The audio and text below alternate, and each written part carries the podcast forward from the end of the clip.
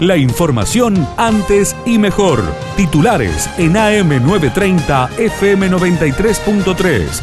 Radio Villa María. Antes y mejor. Preocupación en los gastronómicos de Villa María ante las restricciones. Andrés Paradela, integrante de la Cámara, dialogó con nuestra emisora. Lo más difícil es eh, los lugares que tienen gente en mesas, digamos. Estamos con una semana fría, tampoco ayuda. Esa es la realidad. Nosotros eh, a los negocios más perjudicados son esos.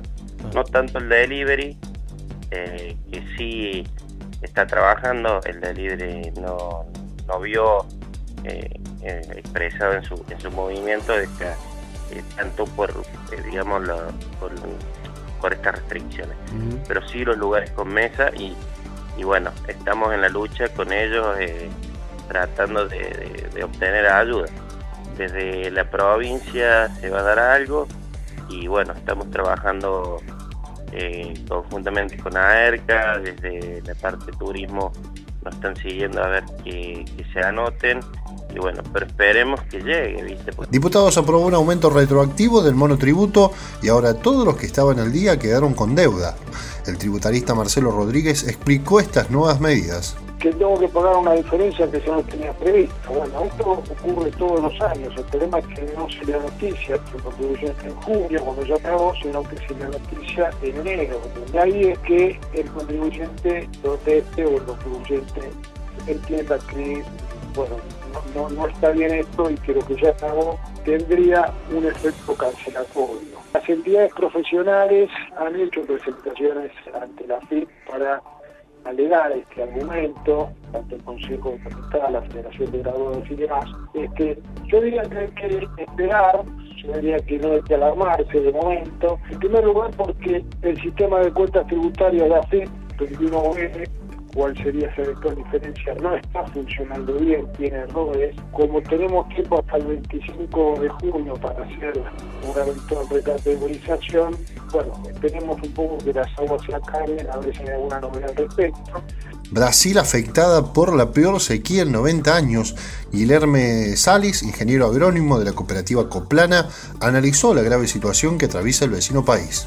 Realmente es una sequía muy muy extensa y la mejor de los últimos años, están afectando mucho gravemente la productividad porque ya tuvimos un atraso en las lluvias en lo primero semestre, en septiembre, octubre del otro del año pasado. Y este atraso acabó impactando en la siembra de la safrinha, que normalmente debería ocurrir en, en enero y febrero, pero fue por conta de los atrasos foi feito em março. E esses atrasos, com certeza, vão afetar muito na produtividade. A principal que temos agora no campo é maíz, onde normalmente temos uma promédia de produção de em torno de 100 sacas, de 100 bolsas por hectare. Muito provavelmente vão se afetar em torno de 30% de de la producción. Con esto vamos a tener precios muy, muy favorables porque la oferta de, de producto va a ser menor.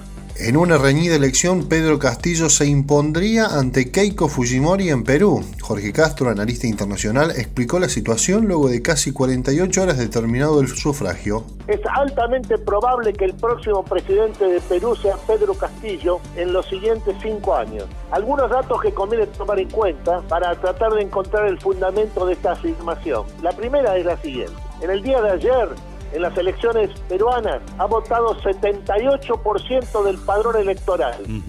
Es la elección con mayor nivel de participación electoral de la historia peruana contemporánea. Esto es a partir de la década del 90. En segundo lugar, Pedro Castillo ha triunfado en las regiones del sur y del centro de eh, Perú, que son las regiones rurales y serranas, en donde la población es prácticamente de forma abrumadora indígena, ha triunfado con un promedio de votos de más de 80%. Antes y mejor, las noticias de cada hora en la radio número uno del interior.